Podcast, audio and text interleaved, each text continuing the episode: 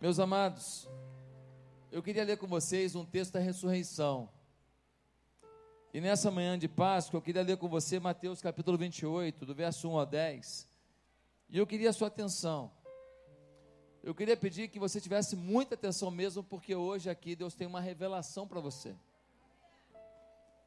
Deus tem uma revelação, talvez de alguma coisa que você não saiba, ou talvez de alguma coisa que você soube, ou talvez de alguma coisa que você sabe, mas não está vivendo.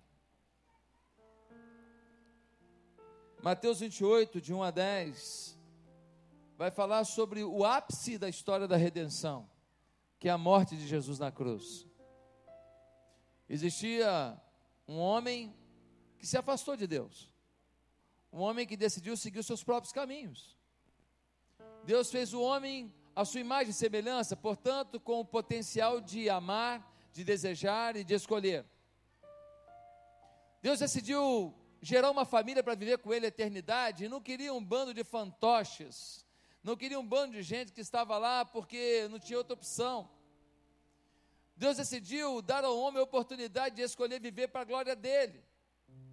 A coroa da criação não é o sol que é tão lindo, não é a lua que nos encanta, não são os mares que nos assustam, muito menos as montanhas tão imponentes. A coroa da criação é você.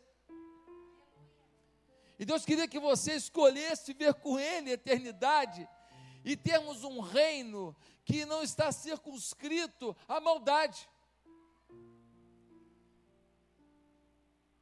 E então Cristo, de forma substitutiva, ele vai aos, ao, à cruz para morrer por mim e por você. E esse é o relato desse último momento da vida de Jesus. Mateus 28, versículo 1 diz: Depois do sábado, tendo começado o primeiro dia da semana, Maria Madalena e a outra Maria foram ver o sepulcro. E eis que sobreveio um grande terremoto, pois um anjo do Senhor desceu dos céus. E chegando ao sepulcro, rolou a pedra da entrada e assentou-se sobre ela. Sua aparência era como um relâmpago, e suas vestes eram brancas como a neve. Os guardas tremeram de medo e ficaram como mortos. O anjo disse às mulheres: Não tenham medo. Sei que vocês estão procurando Jesus que foi crucificado. Ele não está aqui. Ressuscitou, como tinha dito. Venham ver o lugar onde ele jazia. Vão depressa e digam aos discípulos dele: Ele ressuscitou dentre os mortos e está indo adiante de vocês para a Galileia. Lá vocês o verão. Notem que eu já os avisei. As mulheres saíram depressa do sepulcro, amedrontadas e cheios de alegria, e foram correndo anunciá-lo aos discípulos de Jesus. De repente, de repente, Jesus as encontrou e disse: Salve! Elas se aproximaram dele abraçaram-lhe os pés e o adoraram. Então Jesus lhes disse: Não tenham medo. Vão dizer a meus irmãos que se dirijam para a Galiléia, lá eles me verão. Queridos, no mundo nós temos leis naturais. No mundo nós temos leis humanas. Leis naturais, eu jogo uma coisa para cima, ela cai, por causa da lei da gravidade.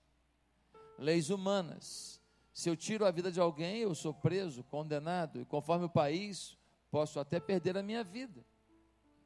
Do mesmo modo, no mundo espiritual existem leis de Deus. Muitos querem viver as leis naturais porque não tem como ir contra elas. Muitos querem seguir as leis sociais, porque senão terão um aprisionamento, terão uma cadeia, terão um sofrimento. Mas muitos ignoram que existem leis de Deus. E se nós não vivermos as leis de Deus, seremos condenados, sim. Mas Deus não é amor, sim. Mas um pai que ama disciplina e um pai que ama dá o caminho para a felicidade. que nem sempre um filho quer seguir. O homem estava caído, longe de Deus. O homem estava sem chance de viver a eternidade com Deus. E aí Deus faz um plano. Ele fala: Eu vou me fazer homem. Vou mostrar para eles que não é impossível viver na minha presença. O meu filho irá ao mundo e o meu filho no mundo vencerá toda carnalidade, vencerá toda tentação, vencerá toda provação, dizendo: Ei, se você estiver conectado com o Pai, você vence o pecado, você vence o mundo. E Jesus veio, e ele venceu as tentações, as provações, as lutas, as trairagens, as maldades, as mentiras, as acusações, tudo que você vive de ruim, Jesus sabe como é. Mas aquele homem que curava, ensinava, foi levado ao Calvário, foi morto. Na sexta-feira ele foi morto, no sábado houve um silêncio, e às vezes o silêncio é que te assusta. É o momento que parece que nem alguma coisa ruim está acontecendo e nem a coisa boa vai acontecer, e você não sabe muito bem para que lado você está indo e que rumo vai tomar a sua vida. Finalmente chega o domingo, e no domingo o anjo vem sobre o túmulo de Jesus, remove a pedra. E ele que estava com, como que uma múmia, chegava talvez a 40 quilos, o peso de toda atadura que era colocada numa pessoa. Jesus sai daquela tumba, ressurreto. Ele venceu a morte, porque aquele que não tem pecado vence a morte. E nós que temos pecado, só podemos vencer a morte por aquele que não tem pecado. Ou seja, Jesus em nós, o seu Espírito em nós. Meus amados irmãos, muitas pessoas ainda acham que podem viver como querem, acham que podem fazer o que querem. E Deus tem que aceitar a sua forma de viver, no mínimo você é sem noção. No mínimo, você ignora Deus, você rejeita Deus. Você ignora que você é humano, falho e carente da mão de Deus, e carente do perdão de Deus, e carente da misericórdia de Deus. Sem Deus nós não somos nada. Ainda que você não reconheça, foi Ele que colocou aquele pão na tua mesa. Ainda que você não reconheça, foi Ele que te deu essa oportunidade de botar a roupa que você está aqui hoje vestindo. Ainda que você não reconheça, Ele te ama e te cerca, e de alguma maneira te trouxe dessa igreja hoje. Ah, meus queridos, o primeiro homem pecou, e só o novo homem, Jesus, poderia pagar o preço do pecado. E ele pagou. Ele morreu por nós. E quem o aceita agora tem a vida eterna. Quem o aceita agora tem a paz eterna. Quem o aceita agora, ainda que esteja enfrentando lutas, tem esperança. Mas temos uma grande lição nesse texto. As mulheres foram até o sepulcro e não encontraram Jesus lá. Ele havia ressuscitado. Sabe qual é a grande lição desse texto? É que as mulheres foram onde Jesus não estava. Olha para mim. Muitas vezes nós estamos indo onde Jesus não está. Elas foram até lá porque elas não creram na ressurreição. Jesus havia falado: Eu vou ressuscitar o terceiro dia, mas elas não haviam crido que isso era literal. De alguma maneira elas pensaram, de repente ele está falando que no nosso coração ele continua vivo.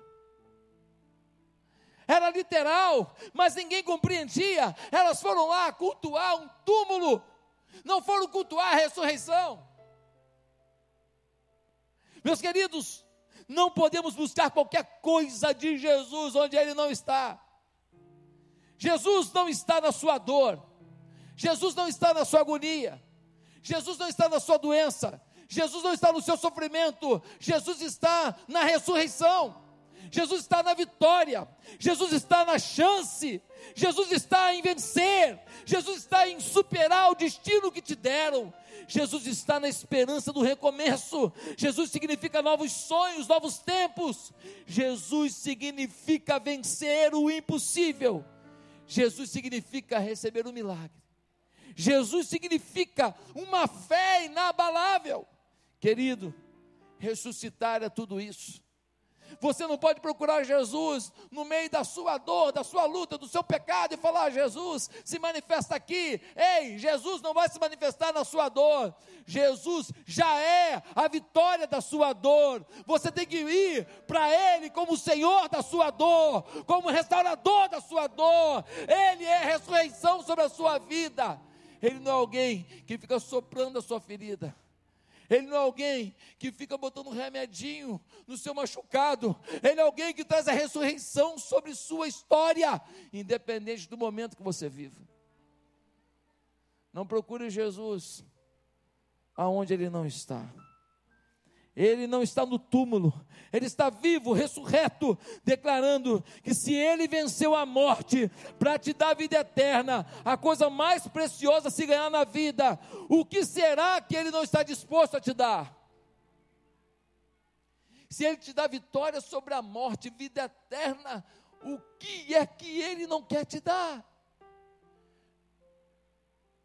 Você não pode olhar para a sua dor como um fim e pedindo um consolo de Jesus. Você não pode olhar para a sua perda como um fim, dizendo: Jesus, me ajuda a suportar essa perda. Você tem que olhar para qualquer área da sua vida e falar: Eu quero na minha vida o poder da ressurreição. Eu quero na minha vida o poder da ressurreição. O poder do recomeço, o poder da vitória, o poder do milagre diferentemente de qualquer outra religião do mundo. Se você tirar o iniciador dessa religião, da religião, o código de ética dessa religião, os princípios dessa religião continuam. O cristianismo é diferente. Se você tirar Jesus, você tirou a ressurreição. Se você tirou a ressurreição, você tirou tudo. O cristianismo, ele está circunscrito a uma pessoa. O próprio Jesus disse: Eu sou o caminho, a verdade e a vida. Ou seja, nós não pregamos apenas um código, nós pregamos uma pessoa. Ele é a verdade, só se encontra a verdade nele. E se nós roubarmos a ressurreição de nós mesmos, como disse o apóstolo Paulo em 1 Coríntios capítulo 15, somos os mais miseráveis do mundo. E a nossa vida perdeu o sentido. Porque só vale a pena viver se a gente ainda sonha com algo maior. E não há algo maior sem o poder da ressurreição. Encontre Jesus na Páscoa. Encontre a ressurreição na Páscoa. Não procure onde ele não está em João capítulo 11, versículo 25 e 26, o próprio Jesus vai dizer: Eu sou a ressurreição e a vida. Aquele que crê em mim, ainda que morra, viverá. E quem vive, crê em mim, não morrerá eternamente. Você crê nisso? É Jesus que pergunta: Você crê? Hoje, não procure Jesus onde ele não está. Ele não está no chocolate, que é gostoso. Ele não está no bacalhau, que é saboroso. Ele não está na decoração, que eu não vejo problema nela. Ele está na resposta sobre a sua vida, para que, independente do momento que você vive, você decida viver como um vencedor. Vencedor não é aquele que está num time que ganha a Champions League, ou o Campeonato Brasileiro, ou uma medalha lá no meio da Olimpíada. Vencedor é aquele que era tido como favorito, mas que tropeçou na última passada e perdeu a sua medalha de ouro por causa de cinco segundinhos. Mas quando ele se levanta, ele tem um sorriso, dizendo: Não foi dessa vez, vou treinar novamente. Eu sei que posso conquistar. Eu sei quem me capacita, eu sei quem está comigo, eu sei quem é minha força, o poder da ressurreição está em mim. Ei, aqui tem o poder do leão. Aleluia. Veja essa foto. E eu quero terminar mostrando para você alguém que conheceu o poder da ressurreição. Mostra a foto para mim, Juninho. Dá uma olhada na foto ali embaixo. Essa mulher chama-se Silvia. Independente de você olhar para uma foto e fazer um julgamento, eu quero te contar então a historinha dela. Com nove anos de idade, ela foi para a rua. Você já morou na rua?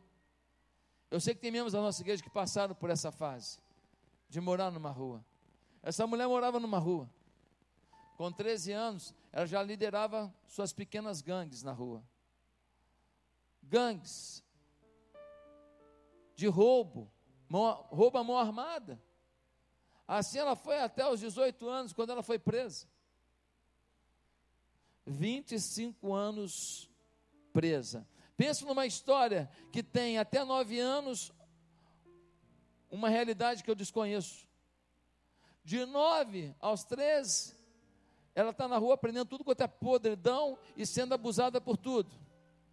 De 13 aos 18, ela bota para fora tudo de ruim que o mundo pode ensinar.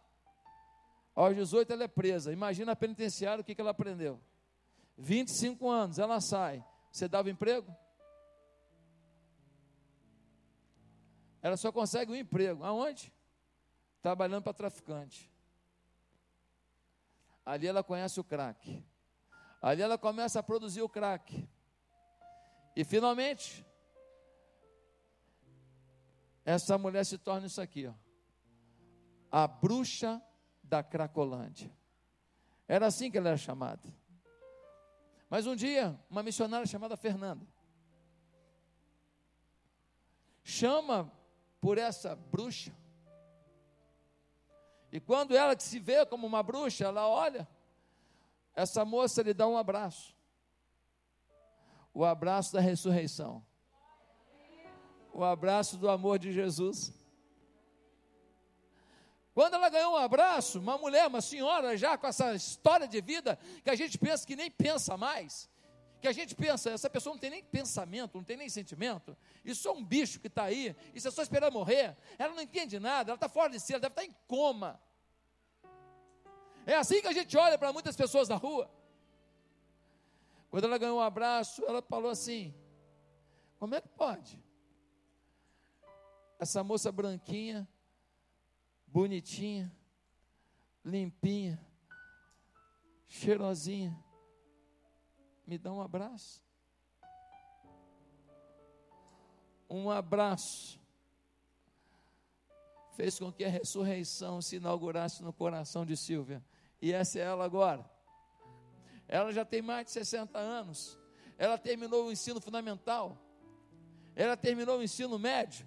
E hoje ela faz faculdade. Ela faz teologia porque ela quer ser missionária, ajudando outras pessoas a conhecer o poder da ressurreição. Aleluia! É assim que Deus faz. É assim que Deus faz. Essa mulher teve uma história que talvez você não passe nem perto. Mas o que conta não é muito o quanto foi difícil o nosso começo talvez o que mais conte é como que a gente vai finalizar a nossa história. Silvia começou mal, mas termina dando o seu melhor ao Senhor. Eu queria te perguntar uma coisa. O poder da ressurreição já mudou a sua história? Não estou perguntando se você frequenta a igreja, não. Não estou perguntando se você está aqui na nossa igreja há um tempo, não.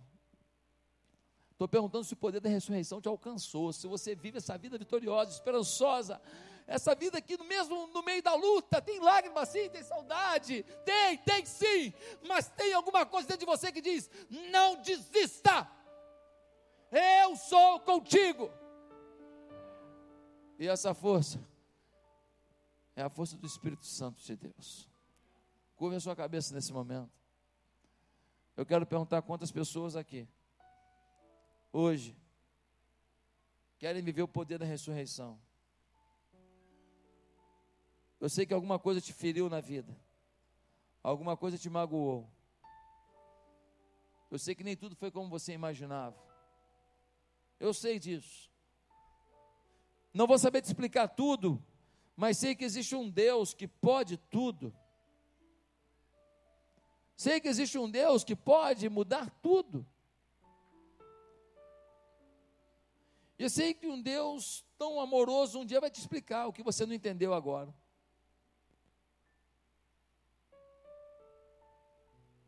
Mas você não pode abrir mão do poder da ressurreição na sua vida agora. Não vá onde ele não está. Não vá para a sepultura. Não vá para a dor. Não vá para a perda. Não vá para a tristeza, vá para a ressurreição. Vá para Cristo ressurreto. É nele que está a sua esperança. Se hoje você quer começar uma nova vida em Jesus, se nesse domingo de Páscoa você quer o poder de ressurreição dominando a sua vida, repita comigo uma simples oração. Diga assim: Santo Deus, Neste dia eu recebo Jesus como Senhor da minha vida. Eu peço perdão dos meus pecados. E eu peço que o poder da ressurreição tome minha família, meu coração, meu corpo, meus sentimentos. Peço que o poder da ressurreição restaure tudo que me envolve. Ah, Deus, chega de tentar do meu jeito. Faz do teu jeito. Eu quero te encontrar, não na sepultura, da minha vontade, mas na esperança da ressurreição.